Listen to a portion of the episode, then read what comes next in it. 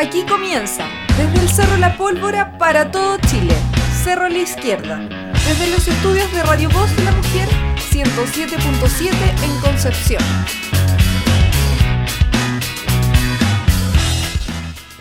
...19 horas estamos dando inicio a este capítulo de Cerro a la Izquierda... ...sonando en el 107.7 FM... ...Radio Voz de la Mujer en Concepción... ...para todo Conce a través de la frecuencia modulada de Radio Voz de la Mujer...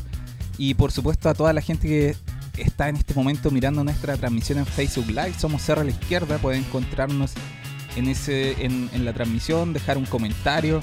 Saludamos a toda la gente que está escuchando este programa en Radio Aucán de San Fernando 97.5 en radio online, Monte Águila Online, le iba a decir Michoacán, ¿verdad? Que cambió de nombre. Radio Monte Águila Online de Monte Águila, obviamente. Y Radio Valentina de Rangelmo 107.1 allá en la hermosa comunidad de Rangelmo, acá en nuestra región. Un día caluroso, viernes caluroso, el primer día del verano ya propiamente tal, 21 de diciembre de 2018 Gabaliel, ¿cómo, ¿cómo te has sentido en este día caluroso? ¿Estás sufriendo los efectos ya del verano? Tú que eres un Eh, declarado inviernista.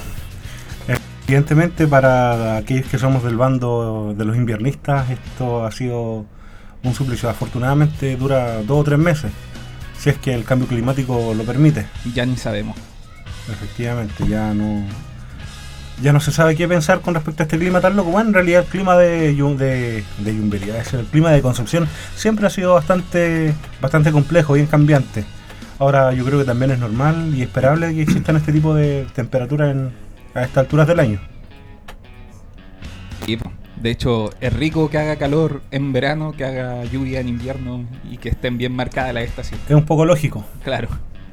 Oye, ¿no tiene algo que quiera decirnos antes de comenzar el programa? Sí, la carta enviada por una mujer eh, denunciante de violencia intrafamiliar cuya expareja es capitán de carabineros en la zona de la subcomisaría de Reloncaví, esto en Puerto Montt.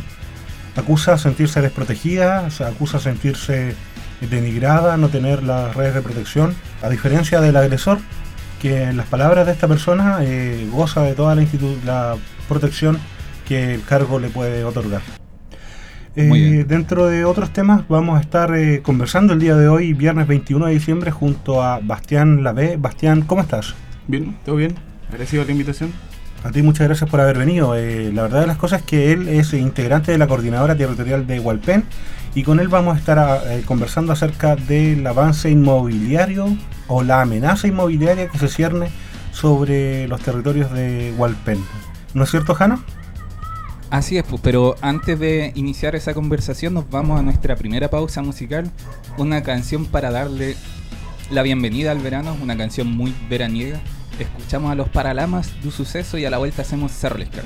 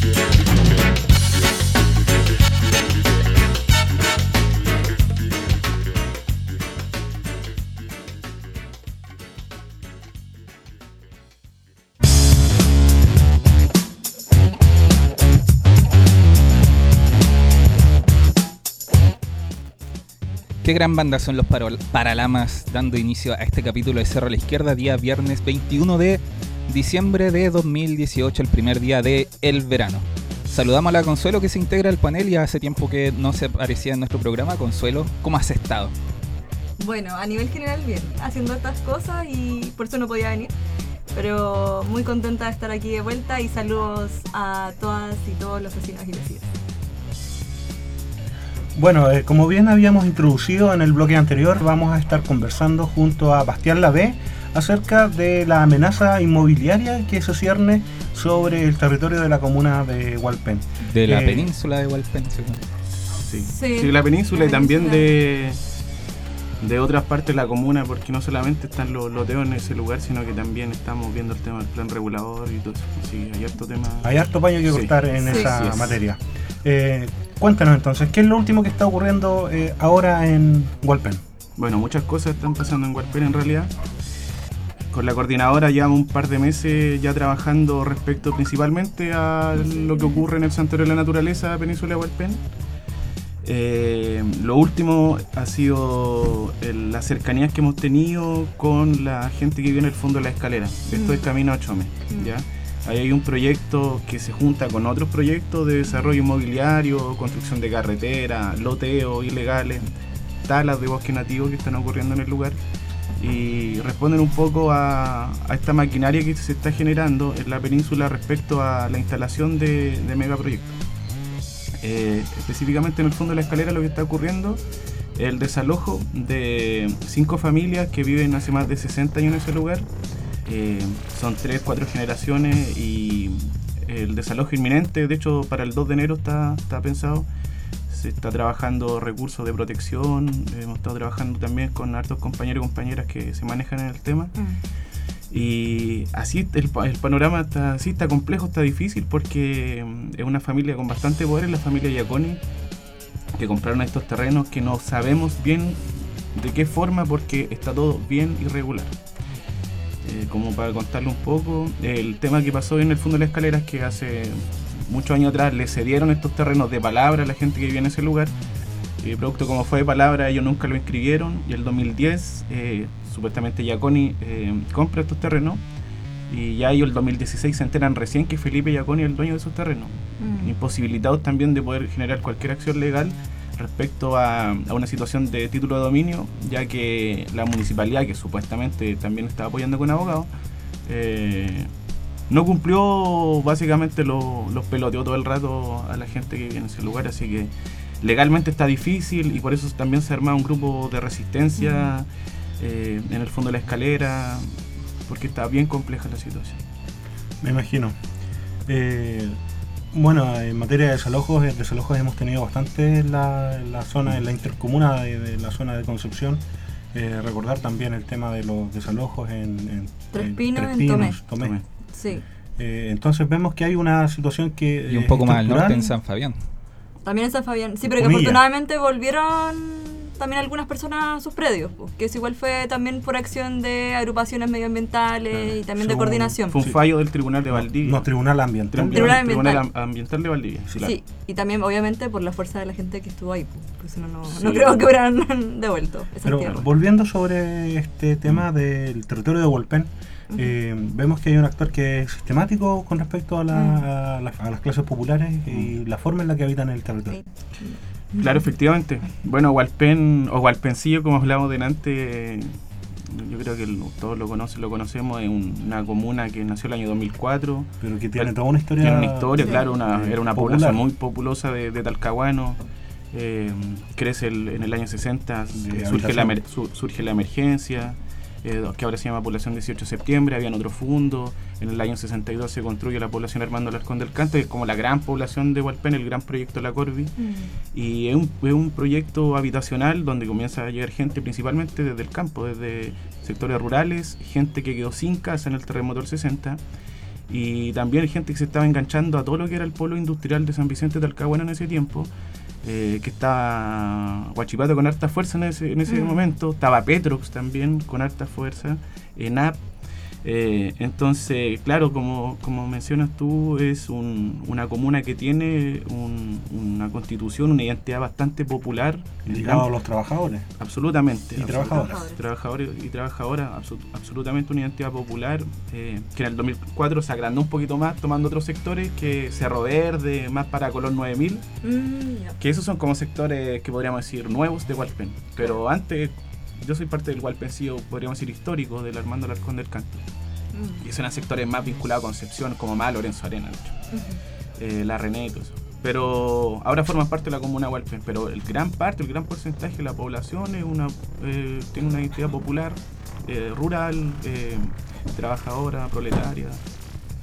Ese es más o menos el, el contexto social de, de Hualpén. Entonces, nosotros tenemos la suerte, el, el privilegio de que contamos con un santuario de la naturaleza.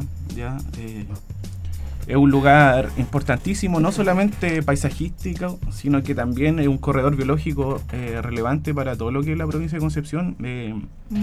tenemos un sitio Ibas, que es el humedal de Lenga, eh, tenemos la caleta Perone, tenemos la caleta Chome, eh, una ballenera que funciona hasta 1983, que llegó a ser la segunda más importante del país, Mm. que tiene, un, tiene una, una potencia, bueno... Un valor un- histórico, un Valor histórico. Sí. Entonces, es muy bonito Chome. Hay, Sí. Ahora hay varios puestos cocinería ahí que venden empanadas muy baratas y muy ricas. Sí, Y la gente es muy acogedora también, de También. Sí. Sí, entonces tiene un potencial gigante. Entonces, claramente, este, estos proyectos inmobiliarios están pensados para ciertas clases sociales, Por porque supuesto. no digamos que las casas o los predios que van a construir ahí, los loteos que se están haciendo, es para solucionar los problemas habitacionales de Hualpén. Que tiene muchos problemas. Muchos. Como gran parte del país. de hecho, hay comités de vivienda, eh, comités de allegado, algunos esperando más de dos años casas. De hecho, hay un comité que le entregaron casa en Walkie hace un año y eran de Walpen, entonces le entregaron casas en Walkie. Y ahora quieren construir en Walpen, entonces ahí nos vamos dando cuenta un poco para qué lado van las políticas de... Bueno, igual es como, eso parte como una, una política de división de barrios históricos y también de Mm. gente organizada, pues eso también responde como a, a elementos políticos, no solamente Mm. porque, como tú bien dices, hay territorios, pero eso no están destinados a la gente más pobre, sino que a reproducir barrios exclusivos, como es parte de los proyectos que se quieren hacer en, en y en esa zona. Claro. Cuéntanos, eh, de los eh, proyectos eh, inmobiliarios que se están eh, planificando en el futuro para, o no, quizás no tan en el futuro, ya están en ciernes, eh, ¿cuáles son los más, los más significativos? Bueno, como para terminar un poco, no terminar, sino que cerrar, claro, el tema del fondo de la escalera, cerrar qué es lo que se quiere hacer en el fondo. Ahí lo que plantea Felipe Giaconi, que este personaje, quiere construir en ese lugar una rotonda. Seguramente va a lotear ahí porque ya tiene unos avisos publicados en el Mercurio, en estas páginas donde se Mm. venden terreno, ya está loteado. Está generando talas ilegales también, que nosotros sabemos que son talas ilegales porque son de bosque nativo y que no tiene los permisos de CONAF, cosa que nosotros también estamos haciendo la denuncia. Y eh, ese es un proyecto, pero ese se va a juntar con otros proyectos. Hay un proyecto eólico también en, en un parque eólico, eh, pero principalmente el proyecto más fuerte, que en el fondo lo que nos movilizó a nosotros como coordinadores, lo que tomó más fuerza, y lo que trabajamos con observación y todo lo que tenía que ver con el tema de la participación ambiental cuando el proyecto estaba dentro de la, del, del CIA, fue el proyecto Loteo Mirador del Alto. Mm. Este proyecto que se quiere instalar en el fondo Ramuncho, donde está, bueno, donde está Ramuncho, la playa, ¿cierto? Todo lo que tiene que ver, así como para hacerse una idea. eh, La hermosa playa de, la Llama- de Ramón. Y la popular. popular también. Entre Lenga Y muy y ensuciada, Perón. ojo, que igual me da rabia por la misma gente. Sí. Que nosotros que vamos ahí, después nos le llevamos nuestra basura. Igual es parte también de la responsabilidad que a veces hay que asumir. Sí. Pero ojo que ahora hay, ¿Están haciendo campaña? sí, ¿Tú? hartas campañas y hay gente que está haciendo en el lugar turismo aventura Mm. y que tienen un punto limpio. Ya, Qué entonces bueno, se me está- alegro mucho. pero hay otras playas más en Hualpén que se- la gente la está conociendo y la están, se está metiendo y ensuciando, así que ese es otro tema. Sí. Ya, pero específicamente, como para no irnos del tema, Sí. en Ramuncho es donde se quiere construir este loteo inmobiliario que son eh, cerca de 4.000 personas que se quieren instalar en, el- en ese lugar. Son 176 hectáreas que quieren lotear. Demasiado. Y pertenecen este fondo a mm, los señores eh, de familia Navarrete Rolando. Ese es el apellido. Ellos son los dueños de este fondo. Ya. Ya. ¿Quiénes son ellos? Los Navarrete Rolando son unos multimillonarios de Chile que tienen muchos fundos. De hecho, el fondo más pequeño es el que tienen en Ramuncho. Y son los dueños del bosque Panul en la cordillera de la Florida, que hace un tiempo atrás los quería también lotear. Mm. De hecho, se levantó un movimiento por la Sí, defensa de la cordillera sí. de la Florida. Ya. Son los mismos, los mismos dueños. Son también dueños de Oxykim, ojo, y que está vinculado también con las... eh, Eh, empresas de, de refinamiento de. claro, de- de en. Quintero. Sí, Claro, sí. es que hay un hay también en Hualpén, porque Sí. Hualpén también tiene el- es- Sí. esa zona industrial, también son dueños de ella. Entonces una familia que tiene mucho dinero, mucha influencia y que tiene un historial de destrucción a la naturaleza. Ese proceso nosotros lo, lo trabajamos durante todo el año, con movilizaciones, marchas, pasacalles y todo lo que tenía que ver con el tema legal de participación ciudadana, observaciones. Y eso está en proceso ahora de, de respuesta. Deberían llegar las respuestas, un proyecto súper invasivo también y que, bueno, viene de mano con el otro proyecto del, del Fondo de la Escalera, está todo ahí conectado. Mm. Sabemos que estos proyectos nunca vienen solos, sino que llegan eh, eh, por enjambre, podríamos decirlo, se van encadenados uno tras otro y que forman eh, generalmente un plan sistemático de, de desalojo de los eh, pobladores que habi- habitaban ahí, Exacto. o que habitan ahí, y la instalación de nuevos pobladores de otra clase social Así es. para darles otros otros usos. Pero digamos que este enfoque como estructural que hemos visto también está relacionado con eh, las planificaciones que se hacen a nivel eh, comunal como metropolitano de la ciudad, Mm. eh, la comuna de Hualpén y en este caso la, la ciudad de Concepción. Mm, Sí, claro. O sea que, primero que todo, que construyen en un santuario la naturaleza es algo, yo lo encuentro insólito, Mm. primero que todo. Porque es un santuario de la naturaleza. eh, quizás los que conocen un poco más, han andado en el tema de la flora y fauna, un, hay un relicto de bosque nativo de especie endémica Mm. eh, que existen solo en ese lugar, por nombrar alguna. Eh, está la ballena jorobada, eh, tenemos monito del monte, chungungo, eh, De hecho, si uno se, olivillo, peumo, Sí. litre. si uno se queda mucho rato mirando el, el mar, alejado del litre, obviamente, eh, es posible... Del señor Litre. del señor litre. Hay que saludarlo. Sí. Sí. Es posible avistar ballenas, es muy bonito. Sí, en Chome están llegando muchas ballenas. Yo el otro día fui al- a la parte donde está la resistencia de las escaleras y mm, bueno, a mí me encantan los monitos del monte y no pude ver uno, pero lo empezamos a escuchar. Y estábamos justo con niñas que eran del lugar. Entonces empezamos a conversar y decían, no, sí, yo he visto muchos monitos del monte. Y yo pensaba, además de la experiencia en sí y de lo que significa ese territorio, también qué significa para las, las y los habitantes y sobre todo para las infancias que están ahí y que se han criado en, en ese lugar y que también van a ser erradicadas. Como que yo siento que a veces como que no es solamente el territorio, sino que también es la población y cómo se ha construido y la historia que hay detrás. Que también es importante de relevar, ¿cachai? Como a mí me, me llegó mucho y como que pensaba en torno a qué pasa cuando lo saquen. Si es que- y por eso también hay que resistir para que esto no ocurra. Mm. Sí, pues, son Sí. 60 años, que no Sí. es poco. Y más atrás una tradición también eh, de mucho tiempo. Claro, un lugar importante y relacionado con los planes reguladores, eh, como les decía, eh, que construyen un santuario ya insólito. Mm. Y más que lo permita el plan regular metropolitano, porque el año, si no me equivoco, el año 2006 se hizo un cambio al, al plan regular metropolitano que permitía la urbanización en ese, en ese lugar, específicamente en el Fondo Ramucho. Si usted va en el Fondo Ramucho, ven desde Lenga, que al frente está el Fondo Ramucho, eh, solamente hay monocultivo de eucalipto. Ya, o sea, en su gran mayoría. Igual hay sotobosque, igual crece un poco de nativo, pero eh, en gran parte de ese lugar es, eh, es monocultivo. Pero aún así también eh, hay un ecosistema que se crea porque eso eucalipto ya es caleta de tiempo. Entonces Claro. también arrancar, talar eso y meterle cemento, meterle luminario es un impacto gigantesco. Y no son 10 casas, no son 20 casas, no es una caleta. Son 4.000 personas que la tenemos que asociar a gatos, a perros, que son súper destructivos para todo lo que es la fauna eh, nativa de, Mm. de cualquier territorio. Entonces, claro, el, el plan regulador del 2006 lo permitió, plan regular metropolitano. Y hoy en día, bueno, de hecho hoy día es el último día de las observaciones, al plan regular metropolitano. Y respecto al plan regular comunal de Hualpén todavía no se aprueba. Estamos, está ahí. Eh, Hualpén no tiene plan regulador a todo esto. Ya eso es un dato súper importante Sí. también para la comuna, para las personas que nos están escuchando. Sí, hay Sí. que informarse porque el que está vigente es el de 1982 que pertenece a Talcahuano. Claro. Mm, ya, Es que no se han Figúrese. actualizado los planos reguladores en la zona. Para nada, figúrese nomás. Oye, em, quería hacer un paréntesis. Saludar a toda la gente que está escuchando esta conversación en través del 107.7 FM en Radio Voz de la Mujer, aquí en la punta del Cerro La Pólvora, en pleno centro de Concepción, para todo Conce por, por la FM y para todo el mundo a través de nuestra transmisión en streaming en Facebook Live, a quienes nos están escuchando en San Fernando a través de los aires de Radio Buscana en el 97.5 FM, en Rangelmo Mm. a, de- a través del- de nuestra amiga Radio Valentina de Ranguermo 107.1 en Monte Águila a través de Radio Monte Águila Online, a quienes están escuchando en resumen.cl el podcast de este programa y también a quienes nos están escuchando, perdón, en la plataforma de streaming Spotify, Sí. que la estamos subiendo nuestros capítulos en Spotify, así que estamos presentes en todas las plataformas de audio. Un Oye, programa multitasking. multipla- claro, multiplataforma. La, o sea, perdón, la, como las conceptualizaciones tan tecnológicas a veces te juro que me superan.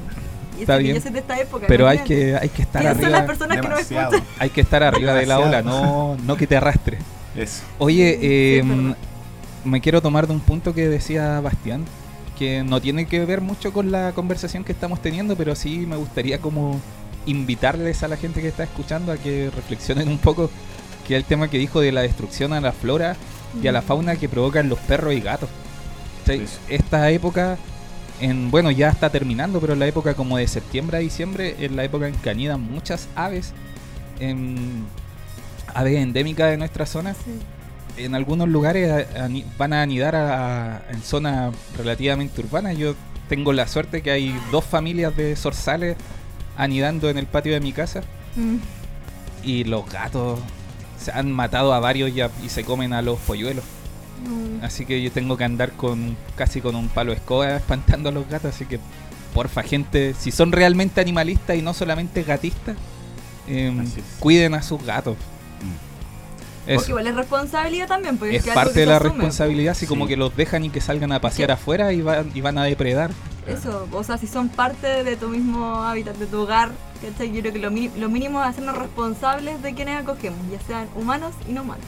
Por lo tanto, los gatos y perritos también incluyen, ahí- como que siento que a veces como que se confunden las nociones de responsabilidad, ¿cachai? Como que responsabilidad no solamente alimentarlos, sino que también ver dónde están y qué hacen. Ni darles cariño solamente.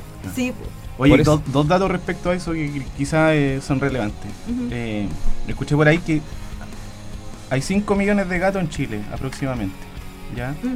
Decían que de los 5 millones de gatos, si cada gato mata un, un ave en el año, son 5 millones de aves menos. Es un dato no menor respecto a eso.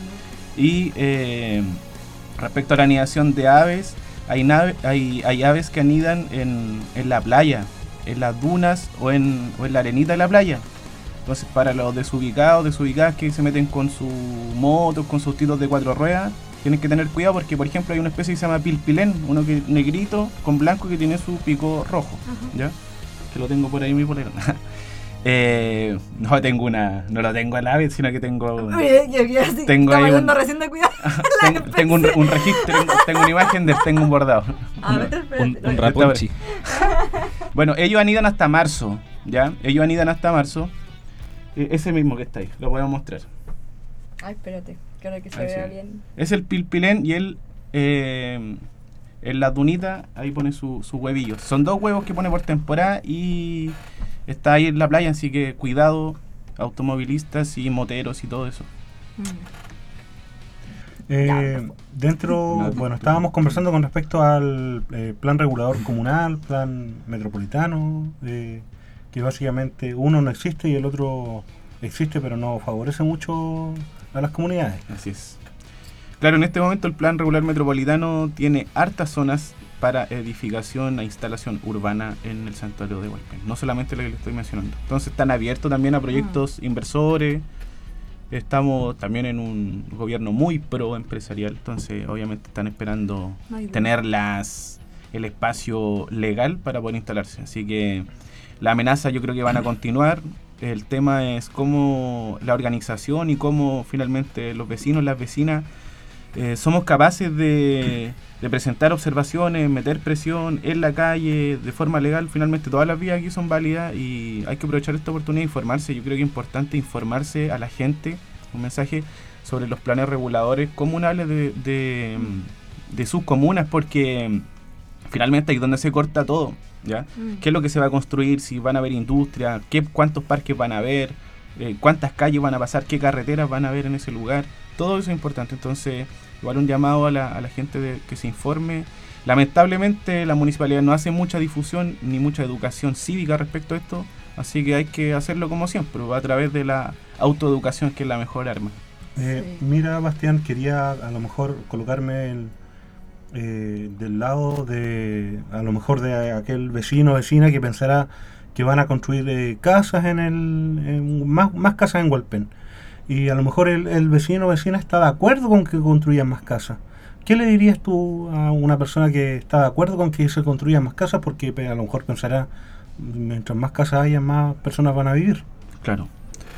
Eh, bueno, esas casas van a tener un valor de 70 millones, 80 millones, 90 millones, así que no sé el acceso que van a tener a, esa, Mm. A ese tipo de, de casas y tampoco son parte de proyectos de viviendas sociales, así que es súper complejo. Y más que eso, eh, lo que plantea la gente que está, entre comillas, a favor, es el tema del progreso, de que va a mejorar la imagen de la Ah. comuna y todo eso, que un poco es un discurso que también está Está muy Va- visto. Sí, arraigado. Eh, bueno, yo creo, y personalmente, de manera personal, y también eh, hablo en nombre de la coordinadora, eh, creemos que el desarrollo o el progreso también puede existir de otra forma, con las comunidades, con un desarrollo local, donde exista real participación de quienes viven en ese lugar, no desalojando a la gente, sino que trabajando en conjunto. Eh, se puede hacer de mil formas, no de la forma más sencilla que es sacar a la gente, eliminarla de ese lugar, eh, casi barrer con las personas, con su historia Mm. y, e instalar proyectos que sabemos que van a beneficiar a unos pocos, que no tiene aquí nada de, de beneficio a la población de Hualpén que reside en este momento en la comuna. Yo creo que la pregunta de Gama es importante eh, porque siento que convencer a los convencidos y convencidas es muy simple, pero como que siento que muchas veces porque los ricos tienen los medios, tanto hegemónicos como así también hasta, no sé, pues, página en Facebook, lo que sea, que permite instalar un discurso, como tú dices, en torno al progreso, pero también en torno a esto va a traer eh, más beneficios económicos para la comuna, me va a llegar algo. Mm. Y muchas veces eso es mentira. Aclarar que es mentira, que eso Mm. llega siempre también a las mismas empresas y a los mismos que siempre están beneficiados y beneficiados a nivel económico. Entonces, eh, creo que es bueno discutirlo porque a veces como que siento que falta esa parte más explicativa que omitimos porque decimos, no, pero obviamente todo el mundo está en contra y no es así. Entonces, es. es bueno discutirlo, es bueno hablarlo con las bases y, en- y así también con todas las organizaciones, porque también hay organizaciones, lamentablemente, que, a veces toman este esta no sé si es esta postura, pero como esta visión que para mí es mucho más cercana. Entonces, de pronto, como tú decías, la formación, eh, el leer acerca de qué trata realmente los proyectos y no creer lo que nos dicen muchas veces los medios hegemónicos, por Mm. ejemplo.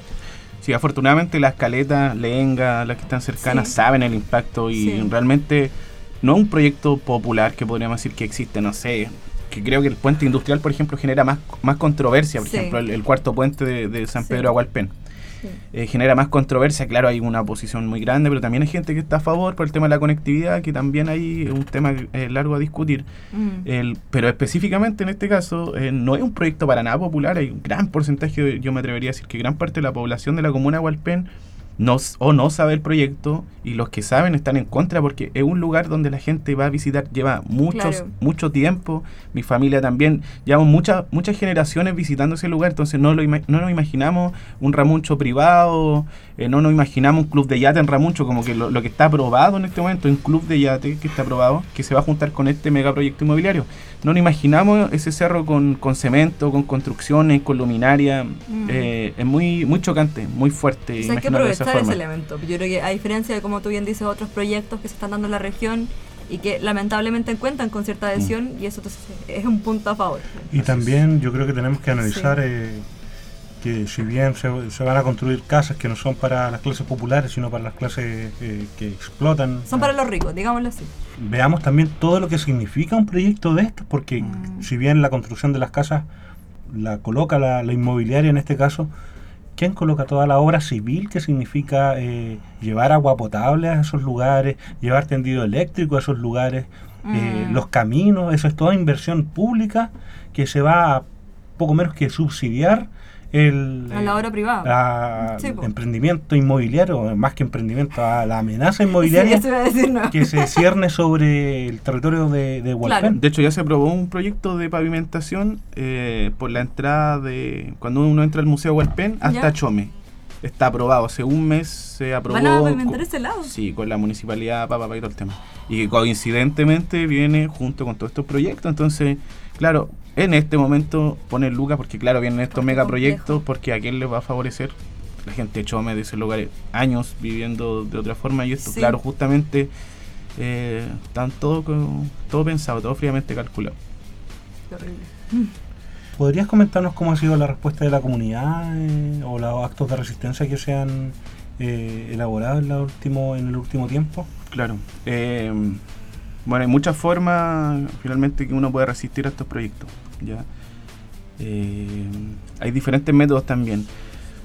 La población, como les decía, en general apoya estas demandas. Nosotros lo, lo sentimos en la calle, también en los comentarios que de repente nos nos escriben en nuestra Ujú. fanpage. eh, cuando realizamos también nuestras actividades, hay que hablar que también esta coordinadora no es una coordinadora como estudiantil que está afuera, es una coordinadora que está mm, eh, constituida por pobladores y pobladoras de Hualpén en Ya. su conjunto, si somos toda gente de Hualpén, Claro. vecinos, vecinas, trabajamos con junta de vecinos, eh, hemos realizado, cuando estaba todo el tema del plan regular comunal, el proceso de observaciones, trabajamos en observaciones ciudadanas con diferentes juntas de vecinos. Entonces es un trabajo que se está haciendo desde abajo, desde las bases, de donde realmente las papas queman porque mm, acá no estamos teorizando, sino que estamos buscando de qué formas podemos ir accionando. Esa es una forma. Obviamente el tema en el caso del desalojo de la escalera hay que generar un tema de resistencia porque la gente en ese lugar necesita compañía, que la apañen, necesita comida, necesita Sí. agua. eh, bueno, a todo esto, hablando de agua, el, este señor Felipe Giaconi le cerró el paso del agua a la gente de ese lugar. Le puso una reja. Entonces el agua Sí. que llega en camión aljibe no puede pasar al, al fondo de la escalera. Entonces, igual es un tema huma- humanitariamente Sí. terrible, muy, muy Tengo delicado. información para igual aportar después, lo voy a decir a Sí, la o dale. que está resistiendo. Eh, espera, no, sigue. Aprovechar. No, sigue, yo después Ya. digo. Entonces, claro, eso es más o menos el contexto. Entonces, la gente está consciente de, de lo que está ocurriendo. Sabemos que no hay respuesta eh, por los organismos gubernamentales. Y que hablar de la municipalidad que ha dejado bastante que desear. O sea, la municipalidad poco y nada hace. Eh, decir poco es mucho. de hecho, nada. Eh, así que no queda otra que la organización popular. Es el camino Sí. para resistir en estos en estos contextos. Cuéntanos, eh, la reacción de las autoridades a nivel de gobierno ha cambiado con el cambio de gobierno que hubo, Eh, valga la re- redundancia, o ha sido más o menos similar. Respecto a los conflictos, No, respecto al impulso que se le da a la amenaza eh, inmobiliaria sobre... absolutamente. Nosotros creemos que se, claro que se está reactivando justamente ahora porque, como les decía, los Navarrete Rolando, dueños de Oxiquim, también tienen un vínculo ahí con Piñera. Ah. Entonces, está todo pensado. Sí, finalmente, todos estos, estos personajes se conocen, son amigos o familiares o primos. Quien, creo que el, pres- el director de, de Oxiquim es cuñado de Piñera, no sé cómo el Ah, tema. sí, hay una ¿Sí? relación familiar ahí. Sí, Sí. igual lo leí. Entonces, están todos, son todos parte del mismo grupito. Así que nosotros Mm. creemos, claro, que se ha activado absolutamente el tema de, de todos estos proyectos y la inversión, pues finalmente son proyectos abiertos, ¿ya? Por ejemplo, el tema de las torres eólicas que se quieren instalar en, en la Punta Cuyinto, que es un lugar que está cerca de Chome, eh, que ojalá todos visitaran, es un lugar hermosísimo porque al frente hay una pingüinera y un lugar muy bonito. Los primeros son maravillosos, me encantan. Van a instalar unas torres eólicas, que es un proyecto que está aprobado hace 10 años. Ya se supone que debería haber caducado por el tema de evaluación ambiental, Sí. pero tienen una caseta ahí que la, la caseta la colocan como para decir que ahora van a comenzar. Finalmente no comienzan nunca, están siempre esperando inversores. Entonces nosotros creemos que todos estos proyectos, finalmente lo más probable es que sea así, están todos pensados en un gran en un gran proyecto que quiere tomarse la, la península de Hualpén y convertirla en una especie de Andalue, podríamos decir, en Hualpén. Ay, qué horrible. Eh, a lo mejor era, y volviéndome a colocar en el, en el papel de a lo mejor de abogado del diablo, eh, a lo mejor hay gente que está a favor de las energías renovables. Eh, ¿Por qué? Nosotros igual. Pero es que sí, pues porque no son todas las energías renovables, pues. También, y también depende incluso la administración de esas energías, porque si van a ser las mismas empresas que explotan la tierra, es un debate también, porque de hecho, por ejemplo, GNL Talcahuano se presenta en la publicidad que hace en una radio muy conocida acá en Concepción.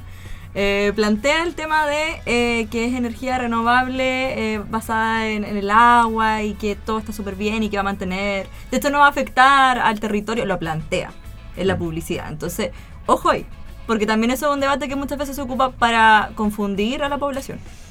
Claro. Eso. Y bueno, también yo creo que es necesario comentar eh, cómo el- los proyectos eólicos con sus aspas eh, afectan a las aves migratorias. Exactamente. Sí. Ese lugar, como les comentaba, es un corredor biológico. Al ser Mm. un corredor biológico, es un lugar donde llegan muchas aves, Mm. de, especialmente del norte, por no mencionar, conocido como la gaviota Franklin, que viene desde eh, casi desde Alaska, y el zarapito pico recto, que igual llega a ese lugar, que son migrantes boreales. Eh, ese lugar es súper importante porque justamente esa es parte de la ruta del ave. Mm. ¿ya? Entonces, colocar unas aspas en ese lugar, que no sabemos para quién va a ir la energía, ¿ya? obviamente nos hace dudar, pues no estamos en contra de la energía limpia, pero que esa energía limpia eh, sean manejada o que finalmente exista un trabajo de consulta popular, democrático y ciudadano que no, Mm. no existe, no es efectivo. Aquí en, en Chile no existe el mecanismo de participación real y efectiva de la población. Vinculante. Vinculante, Vinculante. los ejercicios de, de participación ciudadana son para rellenar papeles, para cumplir un oficio, pero no tiene realmente un, un- no es un ejercicio vinculante como menciona Gam. Claro, estoy muy de acuerdo.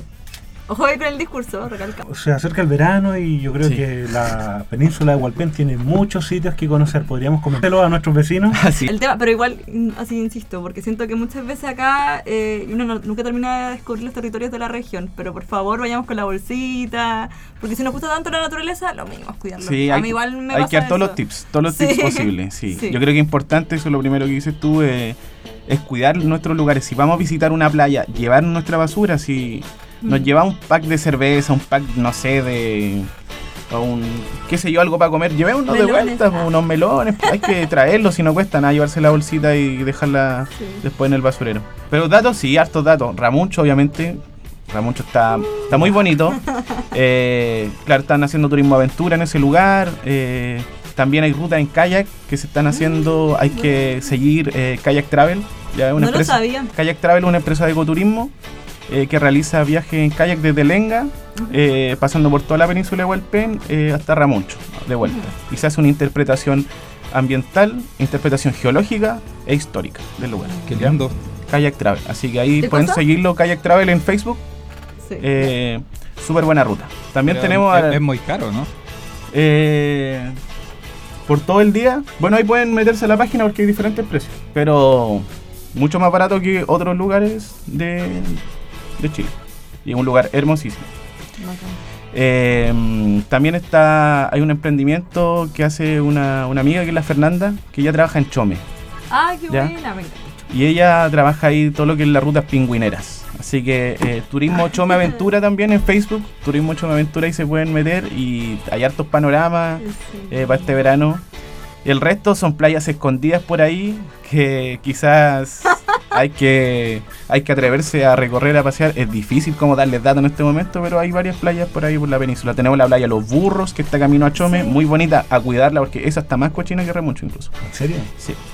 Tenemos la playa Los Cuervos, eh, está la Caleta Perone, que hay- pueden ir ahí también a servicio. Hay dos locales donde uno puede ir a comer a la Caleta Perone. En Chome hay muchos más, rica empanadita de jaiba, de macha, de quesito y todo Tengo eso, todos los productos del mar. Hay que ir, pues, hay que ir, hay que ir a visitar Hualpén, hay que ir a quererlo, hay que ir a cuidarlo y hay que ir a defenderlo. Eso es importante.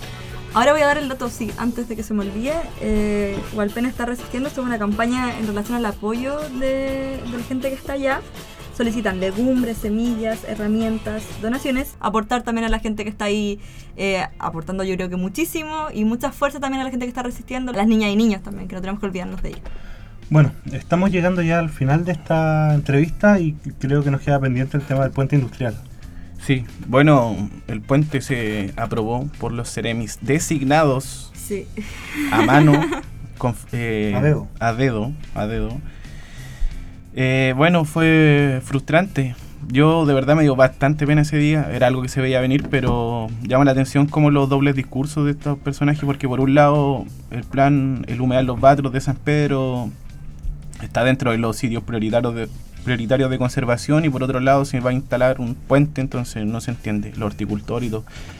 Es bastante complejo porque ese puente también llega a Hualpén y viene a saturar ya más de, de contaminación. Nosotros creemos que Hualpén también es una zona de sacrificio, la cantidad de industria que hay es Mm, gigante, sí. ya el pulmón verde que nos que, que está en un pulmón natural que tenemos en ese lugar, tenemos humedales, zonas que que, no, que limpian el aire, de lo que nos permiten un buen vivir, entre comillas, dentro de lo que se puede.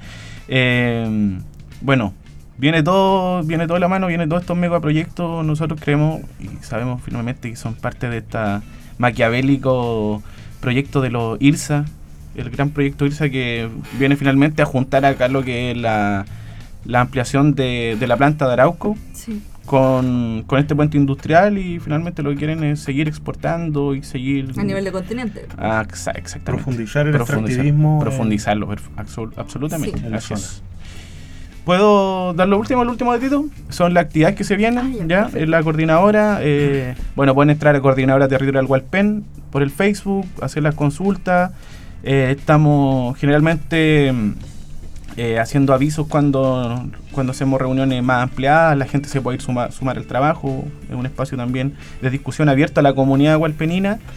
Y se viene también un, se vienen movilizaciones, se viene un festival, segunda o tercera semana de enero, así que ahí atentos eh, por todas la- las luchas, por todas las problemáticas de, de no solamente las que estoy mencionando, las históricas también. Sabemos que una, una comuna que tiene eh, Pobreza, pobreza, exclusión, drogas, Drogas, narcotráfico y muchas más que, que finalmente se suman a todo esto. Así el, que ahí el- atentos. el flagelo de sus autoridades municipales también. Uf, también. Oh, Así es. Con lo de las juntas de vecinos. De los Rivera, las Fabiola Sí. Lago, a la. ¿Cómo se llama la Ahora la, estaba? Ca- la Cati Torre ahora. Cati Torres que Bueno. le regaló una junta de vecinos a, a A una una iglesia, Sí, a una iglesia católica y a una iglesia evangélica. Ella, claro, ella evangélica, ella es evangélica y entonces nosotros, claro, creemos que dividió está- el terreno mitad para cada uno. Sí, Una mujer ecuménica. claro. Bueno, así que ahí atento, atento a la, a la coordinadora. Ya. Atento a todo lo que, que aparezca ahí por Vamos el a subir las actividades desde también la página de CR y todo, para que igual estemos haciendo Ya, difusión constante. Así Bacán. que ningún problema. Pues bien, estamos ya llegando al término de esta entrevista y ahora podríamos comentar algunas cosas que han ocurrido en la, en la semana. ¿Qué opinas, Cano? No sé si nos alcanza el tiempo, estamos cerrando. Yo creo que tienen ganas de opinar de muchas cosas, así que mejor vamos con eso de cerrar arriba. Ah, cerrar arriba ya, porque si no yo iba a decir algo para bajar, así que mejor. Pero el tema de los portuarios, yo creo que puede ser para cerrar para arriba, en cierto sentido. Sí, bueno, lograron mantener una huelga sí. importante, caleta rato. reconocer su Sí. fuerza, su articulación, todo lo que hicieron y su gran capacidad eh, de negociación como trabajadores y trabajadoras también, porque igual hay portuarios. Así que reconocer esa lucha.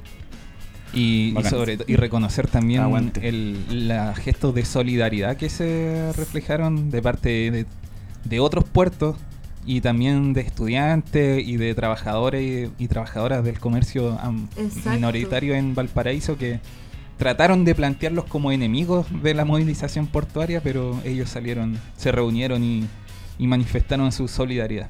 Sí, un ejemplo, un ejemplo. Yo por mi parte me gustaría, eh, y muy en la línea de lo que Consuelo acaba de decir, eh, como un acto bien positivo de la semana, el tema del desalojo que hicieron los trabajadores del Ministerio de, la- de las Culturas y las Artes en, Ah, a los pacos, perdón, a, los carabineros infiltrados. a los carabineros de civil que sí. espiaban con un dron a los portuarios. Ese Wow. arrojo, esa valentía de parte de trabajadores cuya dependencia es absoluta de, de parte de, de esta administración que, digámoslo así, eh, está realmente alineada con la represión hacia, los hacia quienes resisten. Sí. Bueno, así como también estaba el gobierno anterior. Sí, No hay mucha diferencia, Sí. pero, pero en realidad yo creo que, más allá de eso, yo creo que son estos gestos. eh, yo, bueno, en realidad me quedo con el, el acto de desenmascarar Valentía, estas sí. violencias y hacer frente, que yo creo que es lo importante. O sea, no fue solamente que estaban ahí, fueron víctimas de este hostigamiento, sino que además la forma en la que fueron capaces de decirle, ¿sabes qué? Tú estás invadiendo mi territorio, nosotros acá estamos luchando, ándate. Y sacarlo y de una manera que a mí me parece súper políticamente correcta, porque eso igual fue bueno, porque hay gente que tiene un poco de miedo de repente a esta acción más directa, pero está bien, lo enfrentaron y lo sacaron. Así que nuevamente saludar a las portuarias y portuarios su lucha y también llamamos a que todas las personas que estén en estos procesos a articularse y a tener eh, estos gestos de solidaridad, como ya mencionaba Jano. A lo mejor, Bastián, ¿tienes algo positivo que contarnos esta... También, no sé si será positivo, pero se está viendo mucho el tema de esta crisis que está ocurriendo en la institución de carabineros. De alguna forma Mm. está mostrando la verdadera cara de esta institución Mm. y que la gente común y corriente, la gente de, de las poblaciones, eh, empiece a, a darse cuenta estos datos que están saliendo ahora a la luz pública, que igual tan fuertes, tan Sí. interesantes. Pues, Despedimos ahora entonces, nosotros nos reencontramos el próximo capítulo que será el último El de esta último. temporada 2018. ¿Podríamos anunciar lo que se viene? Adelante. Eh, nos vamos como justo cada un día 28 de diciembre, Día de los Inocentes, vamos a hacer nuestro especial Fake News Award.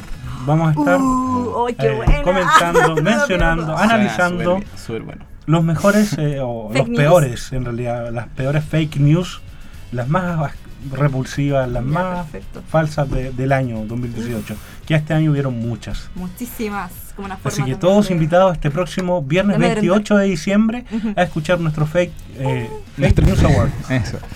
Nuestro último programa. Sí, de la temporada 2018. El Jano va a traer cola de mono. Se compró. ¿Va a traer o no? Eh, no sé si podríamos hacer acá. Ya, perfecto, apaño. Ya, Ya, entonces tenemos la fake news con cola de mono de Jano, así que le invitamos Pero eh, a escuchar. después de- del programa, si no Obvio, vamos a hacer el o programa durante. cura. Ya, pues, No. nosotros nos reencontramos para ese último episodio el- la próxima semana.